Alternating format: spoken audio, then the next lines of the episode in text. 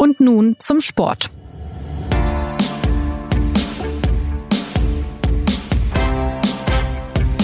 Es kribbelt wieder. In dieser Woche ist der europäische Fußball endgültig zurück und mit ihm die schöne Regelmäßigkeit der Champions League am Dienstag und Mittwochabend. Los geht's am Dienstag mit den Spielen Dortmund gegen Barcelona und Benfica gegen Leipzig. Tags darauf dann die Duelle zwischen Bayern und Roter Stern Belgrad sowie Leverkusen gegen Lok Moskau. Und damit herzlich willkommen zu und nun zum Sport, unserem kleinen feinen Wohnzimmergespräch im Bereich Leibesübungen. Ich bin Jonas Beckenkamp und natürlich sind auch meine Gäste Champions League. Nämlich Bene Warmbrunn, FC Bayern Reporter der SZ, der kürzlich für einen Text lange bei Hassan Salihamidzic im Büro saß. Hallo. Und Christoph Kneer, der Fußballchef der SZ, der zwar nicht bei Salihamidzic im Büro saß, aber, auch aber dafür schon mal saß. Auch früher. schon mal, ja. Du warst aber dieses Wochenende woanders, nämlich in Leipzig, äh, beim Spitzenspiel der Bundesliga. Ja, auch darüber reden wir heute, über die Leipziger, über die Münchner. Wir wollen aber generell ähm, über die sogenannte Wettbewerbsfähigkeit der Bundesliga reden, also darüber, wann mal wieder ein deutscher Verein weit kommen kann in der großen Manege der Champions League und vor allem auch darüber, warum das ganz schön schwer geworden ist in jüngerer Vergangenheit. Vielleicht zu Anfang, könnt ihr euch überhaupt noch daran erinnern, wie das war damals in prähistorischen Zeiten, als der FC Bayern und der BVB in Wembley ganz unter sich waren? Die prähistorischen Zeiten gehen wahrscheinlich an mich. Das habe ich ja den Blicken äh, in der Runde schon festgestellt. Ja, ich kann mich erinnern. Ich kann mich aber auch erinnern, dass die deutschen Mannschaften, vor allem die eine deutsche Mannschaft, die hier in München Fußball spielt, in den Jahren danach ja nicht ganz so weit weg war von einem Finale. Also man darf, glaube ich, jetzt nicht so tun, dass die, oder die These unseres Gesprächs sollte nicht sein, dass die Deutschen seitdem keine Chance mehr haben. Sie sind seitdem ja immer wieder im Halbfinale gewesen, wo es dann aus den unterschiedlichsten Gründen nicht funktioniert hat.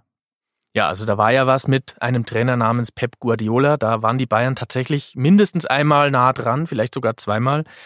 Blicken wir trotzdem zurück. 2013 dachte man ja, so, die Champions League ist jetzt in fester Bundesliga-Hand. Ab jetzt läuft es also immer so. Dann wurde Deutschland Weltmeister und der eben erwähnte Guardiola kam zum FC Bayern. Und dann? Warum schaut seither eher mau aus? Ja, wenn wir jetzt das, was Christoph gerade gesagt hat, noch mal ein bisschen mehr im Detail sich anschauen, dann gab es ja wirklich spektakuläre Fußballabende, hier in München zumindest.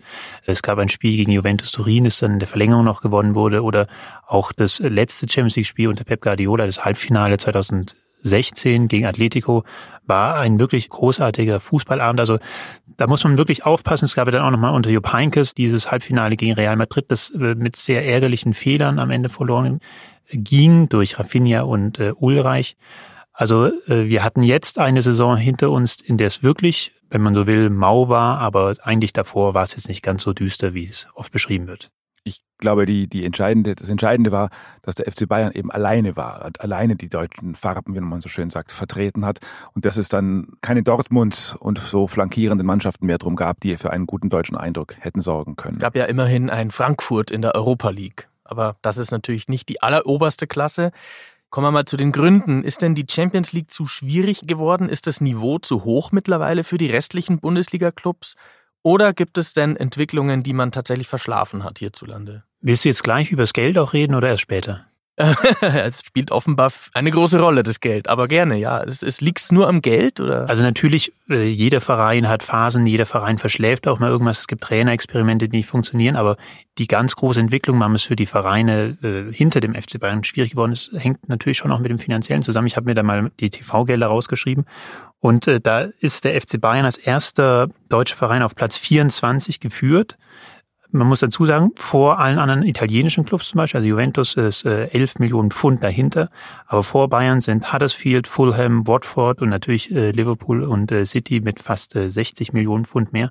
Also das ist die eine große Entwicklung, die in Europa einfach es schwierig macht für die Bundesligisten. Wenn du dann nicht dauerhaft in den Champions League oben dabei bist, also wenn du ein, zwei Jahre wie Leverkusen verlierst, dann wird es gleich brutal. Und ich glaube, da, da ist auch schon ein relativ entscheidender Punkt angesprochen. Ähm, das ist ja so ein bisschen die Klage, die die Bundesligisten manchmal führen, dass selbst äh, der FC Huddersfield äh, mehr Geld habe als Borussia, also mehr Fernsehgeld einnehme als Borussia Dortmund. Das stimmt natürlich. Und wenn man sich in die in die aktuellen Transfers mal einklingt, dann fällt in diesem Sommer ja auf, dass Spieler wie Aller äh, aus Frankfurt oder auch Spieler wie der aus Film, Funk und Fernsehen nicht so bekannte Joey Linton aus Hoffenheim für jeweils ungefähr 50 Millionen zu englischen ja, Mittelklasse-Clubs gewechselt sind. Natürlich rechtfertigt so ein Transfer einerseits einerseits das deutsche Lamento, andererseits finde ich, dass für deutsche Clubs da die Arbeit auch erst anfängt. Also mit, äh, mit Jammern sollte es da eigentlich nicht getan sein, denn man kriegt dann einfach 50 Millionen von den Spielern und mit diesen 50 Millionen kann man dann auch schon selbst was anstellen. Also ja, da, das, sind, das sind die Kaderplaner und auch die Trainer gefragt. Da möchte ich kurz einhaken, denn äh, genau das hat gerade so eben im Kicker, im der Fachpresse, also äh, Julian Nagelsmann, der Leipziger Trainer, auch moniert, eben die beiden angesprochenen Spieler, Joelinton und Haller, äh, zwei ordentliche Bundesliga-Stürmer, die für viel Geld nach England gegangen sind, aber eben, wie du sagst, zu Mittelklasse-Clubs, vielleicht sogar unterklassigen Clubs, Newcastle United, Warum ist es für solche Spieler offenbar attraktiver, äh, in England um Platz 16 zu spielen, als in der Bundesliga um Platz 6? Also es gibt das romantische Argument, dass man ein kleines bisschen glauben kann. In England ist ganz wahnsinnig viel los und da ist der Fußball so toll und die Stimmung ist toller als, über, als sonst. Und man muss in seinem Leben mal in England gespielt haben. Punkt. Und dann gibt es das nicht so romantische Argument, das ich, äh, glaube ich, eher in den Vordergrund stellen würde, und das ist einfach das Geld. Die Spieler, das ist dieses banalste Argument der Welt, das aber niemals seine Gültigkeit verlieren wird. Die haben halt einfach fünf bis sieben bis zehn bis zwölf Jahre Karriere und in, haben ansonsten nichts gelernt und in dieser Zeit müssen sie ihr, nicht nur ihre Leistung, sondern auch ihr Konto optimieren und der Unterschied zwischen, weiß ich nicht, 800.000 Euro Jahresgehalt in Hoffenheim und 3,6 Millionen oder sowas in, in, in Huddersfield ist halt einfach eklatant. Und wenn du in Huddersfield spielst, kannst du ja auch nochmal auf die aufmerksam machen, dass du irgendwo anders hinwechselst. Ein paar Clubs nach oben, dann kriegst du plötzlich 5,4 Millionen und äh Ja, aber neben dem Geld geht es ja auch ums Planerische, um die Visionen, die man so hat. Beim FC Bayern zum Beispiel. Bene, du hast ja länger bei ähm, Sportdirektor Salihamidzic gesessen und mit ihm gesprochen. Wie will er denn jetzt den FC Bayern in Europa positionieren? Hält man sich da weiterhin für finalwürdig in der Champions League oder ist man selbst in München ein bisschen demütig geworden? Sie halten auf jeden Fall Ihren Kader für finalwürdig und was Sie, oder sagen wir mal die Einzelspieler, was noch nicht ganz klar ist, ist, wie jetzt diese Einzelspieler zu einer Mannschaft wachsen können, müssen, sollen.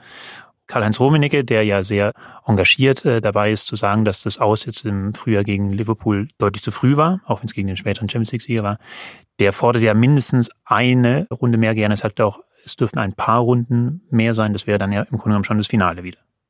Nun ist es ja so, dass hierzulande viele den Kader der Bayern für stark wie lange nicht halten. Benedikt, du gehörst, glaube ich, auch dazu. Aber ist es denn nicht auch so, dass die anderen Top-Clubs in Europa ein wenig die Nase rümpfen, wenn sie auf die Bayern treffen und, und dann sagen, ja, Mai, die Bayern, die schnupfen wir schon easy weg im Achtelfinale? Also die Nase rümpfen sie, glaube ich, nicht. Meine Meinung ist, ich glaube, dass der, dass der Bayern-Kader für Bundesliga-Verhältnisse absolut herausragend ist und auch äh, mit einem wie auch immer gearteten Rotationsprinzip reichen muss, um normalerweise jeden Gegner äh, zu besiegen, wenn sie einigermaßen anständigen spielen. Bin mir aber nicht sicher, ob der Kader wirklich für die Deutungsebene, die da im FC Bayern vorschwebt, nämlich wirklich das Champions League Halbfinale, ob der Kader dafür, wie der Bene das schon angedeutet hat, als Mannschaft gut genug ist. Die Einzelspieler sind das wahrscheinlich, aber wenn man jetzt, was wir nicht tun werden, aber wenn wir jetzt hier sozusagen in die, ins tiefste Fachliche einsteigen würden und einem Wunschelf äh, herstellen würden und überlegen, wer taktisch dann was und welche Aufgabe äh, übernimmt, da bin ich mir nicht sicher, ob das für den FC Liverpool oder für den FC Barcelona reicht. Was sagt es denn jetzt über das internationale Standing des FC Bayern, dass man einige Wunschspieler in diesem Sommer ja eben nicht bekam, beispielsweise einen Hudson O'Doy oder auch einen Ziyech. Ich weiß jetzt nicht, wie ernsthaft man ihn wollte, aber auch einen Sané bekam man nicht, da konnten sie vielleicht wenig dafür. Aber es gab doch ein paar Absagen an den FC Bayern. Am Ende kam dann Philippe Coutinho, ein sogenannter Weltstar. Ist der FC Bayern dann also doch noch so eine große Nummer? Also ich glaube, an der Stelle muss man schon kurz nochmal diese Transfers kurz aufschlüsseln. Also Hudson O'Doy und Sané waren beide Spiele, die von ihren Vereinen nicht abgegeben werden sollten. Also die wollten die behalten und haben sie auch behalten. Bei Sané kam dann diese Verletzung dazu. Das ist wirklich erschwert. Herr Zierich wollte meiner oder unserer Information nach Bayern gar nicht so dringend. Also das war äh, keine Absage. Und äh, ich finde, sie haben auch europäisch gesehen sehr gut transferiert. Sie haben auch Lukas Hernandez für 80 Millionen gekauft. Also es sind Transfers, mit denen man da irgendwie oben mithält und dass dann Coutinho kommt für ein eigentlich ein gutes Leihgeld, also für nicht viel Leihgeld. Da fallen sie jetzt nicht ab. Sie haben halt nach wie vor den Kader, der davor halt war. Und ist die Frage, wie die dann ergänzen. Trotzdem, äh, wenn man Barcelona betrachtet, da kamen Leute wie Griezmann und ein De Jong, also doch Spieler von großem europäischem Ruf. Neymar wäre auch noch fast zu Barcelona gewechselt. Ist der FC Bayern da vom, vom Standing ein bisschen drunter oder kann man sich da durchaus auf diese Stelle auch setzen? Ja, ich glaube, der FC Bayern war historisch eigentlich immer eine Mini-Stufe unter diesen Mannschaften. Also die, ein Ronaldo oder ein, Messi sozusagen war nie Thema in München und wären auch nie Thema gewesen. Hing natürlich auch damit zusammen, dass der FC Bayern da mit einer gewissen Seriosität immer gesagt hat, diese, in diese ganz großen Summen wollen wir nicht einsteigen. Deswegen ist es, glaube ich, kein neuer Trend oder spricht auch nicht für oder gegen Bayern, dass sie nicht sozusagen im 1A Regal zugreifen. Das ist, glaube ich, nicht neu. Aber die grundsätzliche Frage wird sein, eigentlich müssten die Bayern in der Saison eine relativ gute Chance haben, auch wenn ich mir nicht sicher bin, ob der Kader titeltauglich ist, weil man ja doch auch sieht, dass in vielen, vielen anderen großen Clubs gerade Umbrüche und Baustellen gibt. Also wenn, wenn man sich mal Real anguckt, da weiß man überhaupt nicht, wo das hingeht. Wenn man sich Barcelona anguckt, auch da weiß man nicht, wo es hingeht. Also die Chance, auch die sogenannten Mitetablierten mal hinter sich zu lassen, ist eigentlich theoretisch relativ groß. Wie sehr ist es denn für den FC Bayern vielleicht auch ein Problem? Nehmen wir mal an, Sie haben tatsächlich dann wieder im Februar acht bis zehn Punkte Vorsprung in der Bundesliga, dass also die gesamte Saison letztlich sich in vier wenigen Wochen dann entscheidet. Und das ist tatsächlich ja auch eine Sache, die der FC Bayern, die ihn unterscheidet von Barcelona und Real, die in ihrer Liga doch mehr gefordert sind. Das ist die alte Debatte, die auch in den letzten Jahren immer geführt wurde und die man natürlich nie akademisch die man zwar akademisch führen kann, aber die man natürlich nie mit Daten in irgendeiner Form belegen kann. Aber die Grunddebatte heißt ja, sind die Bayern wettbewerbshart genug im April, wenn es darum geht, wenn sie bis April nur 6-0 gegen Mainz gewinnen? Das ist ja sozusagen die Grundfrage. Also schadet die bayerische Dominanz den Bayern selbst? Und diese Frage ist ein bisschen Geschmackssache und deswegen wäre es sozusagen den Bayern, das sagen sie ja sogar selbst, zu wünschen, wenn sie von Dortmund und, und Leipzig ein bisschen gefordert würden in dieser Saison. Und ich glaube, dass das passieren wird. Im Moment sind sie es ja zumindest. Eins zu eins ging es aus in Leipzig. Die Bayern sind Vierter, zwei Punkte Rückstand. Ja, wie schaut es denn eigentlich mit den Ambitionen der Leipziger aus, wenn man mal so ähm, in die anderen Clubs schaut, die in der Champions League vertreten sind? In Europa ging ja bislang nicht so viel bei äh, RB Leipzig. Die wirken ein bisschen brav, fand ich, in ihren ersten Auftritten. Jetzt sagt Nagelsmann, wir müssen da schon auch den nächsten Schritt kommen. Wir wollen da eine Runde weiterkommen. Christoph, wie beurteilst du die Situation in Leipzig? Zunächst mal ist die Vorrundengruppe relativ machbar, von daher bin ich fast überzeugt, dass Leipzig da in die nächste Runde geht. Ob sie aktuell schon gut genug sind, um da auch ein bisschen eine kleine, wenigstens eine kleine Geschichte zu schreiben in diesem Wettbewerb. Das wird man sehen. Ich, mein Eindruck jetzt am Samstag, ich habe es jetzt zum ersten Mal in der Saison im Stadion gesehen, war, dass diese Mannschaft, wie so viele Mannschaften gerade in Europa, auch noch ein bisschen auf der Suche ist, auch noch ein bisschen in einer Art Umbruch ist, der am neuen Trainer liegt. Also da war ja wirklich alles auf das System Rangnick ausgerichtet und auch auf diesen sehr speziellen Fußball, den Rangnick seit Jahrzehnten spielen lässt. Und der Julian Nagelsmann kommt, sagen wir mal, inhaltlich, fußballerisch eigentlich auch von einer völlig anderen Ecke. Jetzt ist es schon erkennbar, finde ich, dass man da, das ist noch so ein bisschen ein Hybrid zu sehen gewesen am Wochenende. So, da ist noch ein bisschen Rangnick drin, dann ist schon ein bisschen Nagelsmann-Versuche drin. Das ist natürlich noch nicht fertig gebaut. Und wie schnell das gehen wird und wie ungeduldig dieser sehr begabte Trainer dann sein wird und wie seriös er coacht bei all seinem offensiven Überschwang, davon wird sehr viel abhängen. Welches Potenzial steckt denn langfristig drin bei RB? Ähm, ist das wirklich ein Club, der in der Champions League eine Marke werden könnte? So ein neues Chelsea, wo ja das Investorentum vor vielen Jahren gewissermaßen so gestartet wurde. Ist das ein Modell, mit dem man in Europa was bewegen kann in Zukunft? Also ich glaube, das wäre der zweite Schritt vor dem ersten. Also ich glaube, die werden erstmal versuchen, sich in der Bundesliga an der Spitze zu etablieren. Auch da gab es ja immer wieder Zyklen. Wenn man in die Bundesliga-Geschichte reinguckt, ähm, gab es ja immer wieder den Zweikampf der Bayern mal mit Bremen und mal mit dem HSV und mal mit Köln und mal mit Dortmund. Äh, ich glaube, für Leipzig wird es darum gehen, dass sie nicht ein Phänomen für zwei, drei Jahre sind, sondern dass sie sozusagen stabil eine deutsche Spitzenmannschaft erstmal werden. Und da glaube ich, dass das sich aufgrund, aufgrund des Geldes, das aus der Dose kommt, gar nicht verhindern lässt. Dann blicken wir mal weiter. Wir haben ja einige Vereine in der Champions League. Dortmund, der BVB, den konnte man ja zumindest in den vergangenen Jahren für eine, ja, vielleicht eine Top-8-Adresse in Europa halten. Tolles, großes Stadion, immer voll, seriös geführt. Dann kamen einige neue Trainer, der Niederländer Peter Bosch, der jetzt in Leverkusen ist, jetzt ist Lucien Favre der Trainer in Dortmund. Viele teure neue Spieler sind auch gekommen. Welchen Stellenwert hat international Dortmund aktuell, würdet ihr sagen? Dortmund hat auf jeden Fall eine Mannschaft, die in der Bundesliga ganz, ganz oben dazugehört. Also die könnte im Zweifel, wenn Bayern, was wir jetzt ja alle nicht wissen, wieder eine Delle hat wie vergangene Saison, könnten die dieses Jahr vielleicht tatsächlich doch auch eher mal ausnutzen. Es ist aber, glaube ich, erstmal ein sehr hochklassiger Bundesliga-Kader, ob es in der Champions League, die haben ja gleich jetzt eben am Dienstag mit Barcelona einen der schwersten Gegner, für viel reichen wird, das wage ich jetzt erstmal zu bezweifeln. Also ich glaube, da fehlt dann ein bisschen so noch die Härte, auch mentale Härte vielleicht auch. Zumindest hat man ja Mats Hummels verpflichtet aus München und Christoph, du kennst ihn sehr gut, den Trainer Favre. Ist das einer, der mit seiner Taktik, Zauseligkeit da was bewegen kann oder ist das eher so, oh, ich bin im Viertelfinale, jetzt weiß ich nicht mehr, was ich tun soll? Ja, das ist das Klischee, das ihn verfolgt und ist ja oft so ein Klischee, ist dass halt einfach dann doch ein bisschen was dran ist. Und wenn man in die Vita von Favre reinguckt, dann sieht man schon, dass es bei vielen seiner Mannschaften im entscheidenden Moment, in der entscheidenden Saisonphase ein Problem gab mit dem, was man so ganz abstrakt Wettbewerbshärte oder Schärfe nennt. Da muss man gar nicht lang zurückgucken. Letzte Saison hat der BVB neun Punkte Vorsprung gehabt und man hat sich sehr, sehr schwer getan, in Dortmund als Ziel die deutsche Meisterschaft zu benennen, weil Favre dann, glaube ich, sofort erschrecken würde. Und das wird natürlich diese, diese Mannschaft und diesen Kader begleiten. Klar ist aber natürlich auch, dass Favre jetzt nicht vier oder fünf Jahre mehr in Dortmund Trainer sein wird. Der ist jetzt für eine gewisse Übergangszeit sicherlich eine sehr, sehr, sehr seriöse Lösung, weil er auch von Taktik und von dem Spiel sehr viel Ahnung hat. Aber wenn man jetzt über, darüber redet, ob der BVB in zwei, drei, vier Jahren wettbewerbsfähig bleibt in Europa, dann wird das sicherlich auch davon abhängen, wer da mal auf der Trainerbank sitzt. Neben dem angesprochenen Mats Hummels haben sie auch noch Torgan Hazard verpflichtet aus Gladbach und den Hoffenheimer Nationalspieler Nico Schulz, also durchaus in Deutschland ansprechende Namen. Auch Julian Brandt ist gekommen. Da sind sie also ganz gut aufgestellt.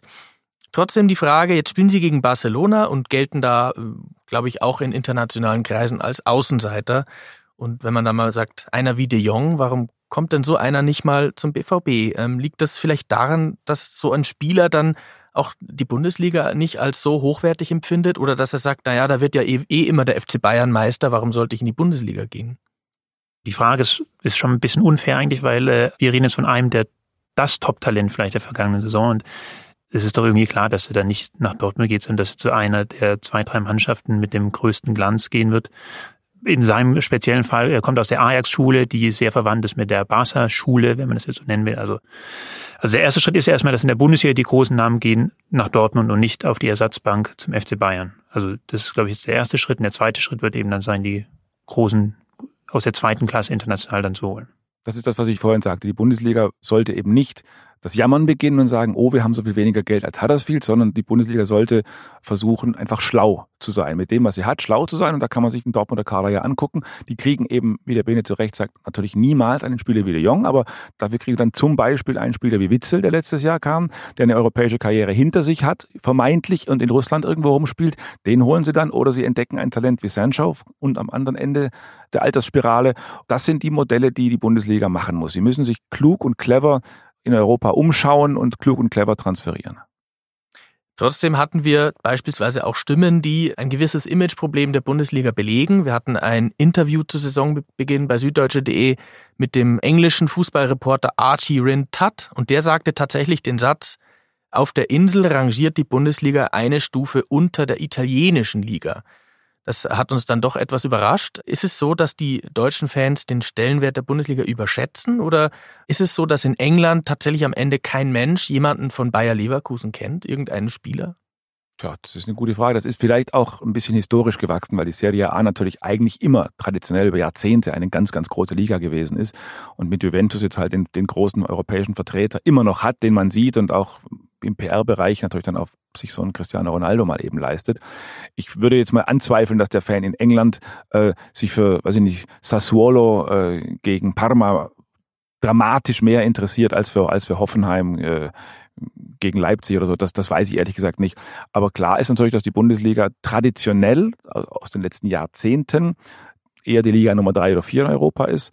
Und ob sie jetzt wirklich die zweitbeste ist aktuell, das ist natürlich ein bisschen Geschmackssache. Es kommt ja auch hinzu, dass die Bundesliga wächst ja sehr stark aus sich selbst heraus. Also ähm, die Spieler wechseln zu dem nächstbesten Verein innerhalb der Bundesliga, die Trainer.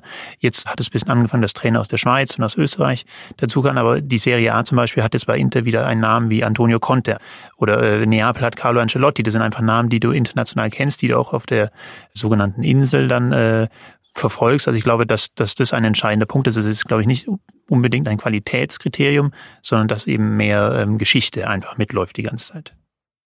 Ja, wir drehen noch das Rad ein bisschen weiter. Wir hatten jetzt den FC Bayern, die Chancen des FC Bayern. Wir hatten Dortmund, wir hatten äh, Leipzig. Ähm, Leverkusen bleibt uns noch so ein bisschen übrig am Ende. Was muss denn passieren, dass dort endlich mal was rausspringt und zwar mehr als nur das reine schöne Spiel? Das schaut ja oft ganz gut aus, auch unter dem Trainer Peter Bosch, aber dann am Ende das ist jetzt ein paar Jahre her, aber gibt es dann doch wieder ein 1 zu 7 gegen Barcelona. Also was muss dort passieren?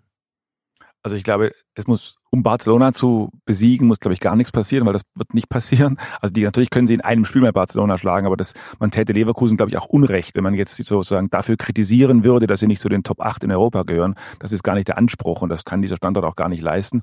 Die Grundfrage ist, ob es sowas wie, ein, wie eine Mannschafts-DNA oder ein Mannschaftsgen gibt. Also den Leverkusen wird ja traditionell äh, nachgesagt, dass sie wunderschön spielen und nichts gewinnen. Und natürlich hat die Spielergeneration 2019 mit der von 2002 nichts zu tun. Die sind weder genetisch genetisch verwandt, noch haben sie sonst irgendwelche nicht die gleichen Dinge gegessen, die irgendwie ansteckend wirken. Aber tatsächlich ist es an diesem Standort ein bisschen so.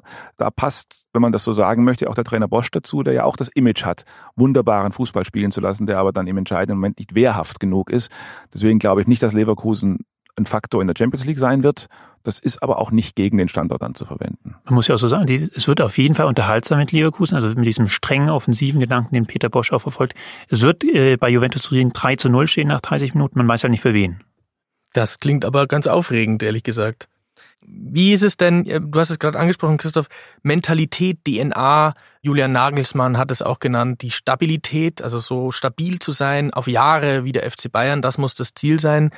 Na, welche Mentalität braucht man denn in Europa für ganz oben? Sind die deutschen Clubs manchmal zu ambitionslos, wenn man beispielsweise an Max Eberl denkt, der irgendwie jahrelang als Gladbach in der Champions League war, auch gesagt hat, na, wir sind eigentlich sind wir dazu noch zu klein und wir müssen ganz langsam wachsen. Wo sind denn die großen Visionen nach dem Motto, wir wollen jetzt hier wirklich auch mal was reißen? Wir haben ein Programm, das in Europa wirklich uns weit bringen kann. Das lässt sich natürlich von außen leicht fordern, eine europäische Vision zu entwickeln aufgrund der Geschichte, die Fohlen 11, die 70er Jahre. Aber ich glaube, die Gladbacher haben genug damit zu tun, erstmal eine stabile nationale Perspektive zu entwickeln. Und deren Ziel wird natürlich sein, in der Bundesliga stabil um die europäischen Plätze mitzuspielen. Ein Manager, der im Tagesgeschäft sitzt, der würde uns jetzt sagen, jetzt macht man nicht den 29. Schritt vor dem ersten. Wir müssen jetzt erstmal in der Liga stabil bleiben. Deswegen weiß ich nicht, ob die Bundesliga zu wenig Ambitionen hat. Ich glaube, es geht aktuell erstmal darum, dass die drei da oben, diese, also ich mir da Leverkusen jetzt mal aus, dass Bayern, Leipzig und Dortmund genug Ambitionen für Europa entwickeln. Ja, wir haben jetzt gehört, die Engländer haben einfach größere TV-Einnahmen, sie haben folglich viel mehr Geld, die Spanier haben auch mehr Geld, die nehmen auch einfach mal gerne Schulden auf. Gibt es denn aus deutscher Sicht noch irgendwie eine taktische Innovation dagegen? Kann man zum Beispiel mit Pressing-Fußball dagegen ankommen oder auch mit einem individuellen Könner wie einem 30 Tore Lewandowski? Gibt es da noch irgendwelche Stellschrauben, wie es international gelingen könnte? Ich glaube, wenn es eine taktische Revolution gäbe, dann würden wir davon gehört haben. Und, äh, und man, man äh, sagt ja immer, dass in irgendwelchen Schweizer Hinterzimmern oder dem Schweizer Keller bestimmt wieder irgendein so Tüftler wie ein ganz junger Urs Siegenthaler, der den Fußball sofort neu erfindet. Ich muss offen und ehrlich sagen, wie Karl-Heinz Rummenigge so ganz dran glauben kann man nicht, dass es noch eine taktische Variante gibt, mit der man die Welt umstürzt. In einem Spiel sicher mal. Natürlich kann man sich mal für ein Spiel individuell mal einen Kniff überlegen und den Gegner überraschen. Aber ich glaube, das, was der SC Freiburg in den 90er Jahren in der Bundesliga zum Beispiel hatte, die einen klassischen Systemvorteil hatten, die definitiv mit schlechteren Spielern eine Taktik gespielt haben, die man in der Bundesliga halt noch nicht hatte. Ich glaube, so einen Systemvorteil gibt es europaweit nicht mehr. Die hatten ja auch Breisgau-Brasilianer, genau, sogenannte. ja. Ja. Die dann von Breisgau-Georgiern abgelöst wurden. Genau, und Was keine Alliteration ist, aber leider war. Auch das stimmt, ja. Ja, ähm, jetzt äh, kommen wir schon in die Nische hier. Vielleicht zum Schluss nochmal, Bene, an dich die Frage. Du warst ja auch in der vergangenen Saison nah dabei, als Ajax Amsterdam so weit gekommen ist mit einem wahnsinnig erfrischenden, hinreißenden Fußball. Ist das auch ein Grund, warum man sich eben trotzdem auf die Champions League freuen kann, dass man solche kleinen Geschichten oder große Geschichten dann auch erleben kann? Definitiv. Also ich weiß nicht, ob Ajax weit kommen wird. Ich glaube, die Gruppe ist machbar, die sie haben. Aber trotzdem ist Ajax, um das vielleicht mal zu sagen, ist eigentlich äh, ein sehr gutes Vorbild für die Bundesliga, weil die verkaufen auch jedes Jahr gute Spieler, kriegen auch viel Geld und setzen dieses Geld aber auch einfach sehr sinnvoll ein. Also die machen gezielte Positionsanalysen, holen dann dafür einen Spieler, der kann dann auch mal ein Tadic sein, der sogar aus der Premier League dann zu Ajax kommt. Und ich denke, das, ist, das zeigt, dass man mit Intelligenz zumindest hin und wieder mal dann doch irgendwie oben mitwirken kann wenn man sozusagen mal eine persönliche Anmerkung machen darf, dann darf man sich vielleicht auch mal freuen oder darf man mal gespannt sein auf eine Mannschaft wie Salzburg zum Beispiel, die es ja Jahr, Jahrhunderte, hätte ich fast gesagt, äh, verpasst hat im letzten Spiel meistens gegen irgendwelche Faröer oder maltesischen Mannschaften dann sich für die Champions League zu qualifizieren. Und wenn man mal guckt, allein wer aus Salzburg jetzt schon wieder gar nicht nur in Leipzig, sondern grundsätzlich, wer in die Bundesliga gewechselt ist. Das sind Spieler wie, wie Wolf oder wie Schlager oder wie Samaseko. Das ist alles Spieler vom letzten Jahr. Das ist wirklich ein, eine, ein, ein hochinteressanter Kader, wo immer Spieler rumrennen, auf die alle Scouts ein Auge haben. Natürlich sind die jetzt alle wieder weg. Die müssen jetzt wieder anfangen zu basteln. Aber das ist schon eine Mannschaft, die man eigentlich seit Jahren mal gerne in der Champions League sehen würde. Und jetzt haben sie tatsächlich eine Gruppe mit, mit Neapel und Liverpool erwischt. Ein ehemaliger Salzburger ist ja auch der heutige Liverpooler Sadio Mani. Und da gibt's natürlich dann auch ein großes Wiedersehen. Also wir schauen auf Salzburg, der äh, hier, hiermit äh, bekannt gegebene Geheimtipp in der Champions League. Ähm, die Bundesliga macht sich ein bisschen Sorgen, dass ihr Europa entgleitet, aber es sind ja vier Mannschaften dabei. Diese Woche startet also die Champions League mit vielen offenen Fragen, aber auch mit großen Hoffnungen. Und vielleicht haben wir nach dem ersten Spieltag schon ein paar Antworten. Nachzulesen gibt es das natürlich alles in der SZ, Print und auch online. Und das aufregendste Spiel wird dann sowieso Ende November. Benedikt, wir werden dort sein. Äh, Roter Stern Belgrad gegen den FC Bayern. Im sogenannten Maracanã, so heißt das Stadion dort. Mit dem sogenannten Marco Marin, der heißt auch so. Über den wird es dann, kann ich auch schon jetzt sagen, ein großes Porträt in der Zeitung geben. Ich glaube in den nächsten Tagen. Am Mittwoch. Am Mittwoch schon, genau. Ja, es könnte feurig werden in Belgrad. Wir freuen uns sehr drauf und damit gehen wir zurück in die angeschlossenen Funkhäuser. Danke an Christoph und Benedikt für eure Expertise. Mir bleibt noch zu sagen, wer uns Feedback senden möchte, der erreicht uns jederzeit unter podcast.sz.de. Wir freuen uns. So long. Ade.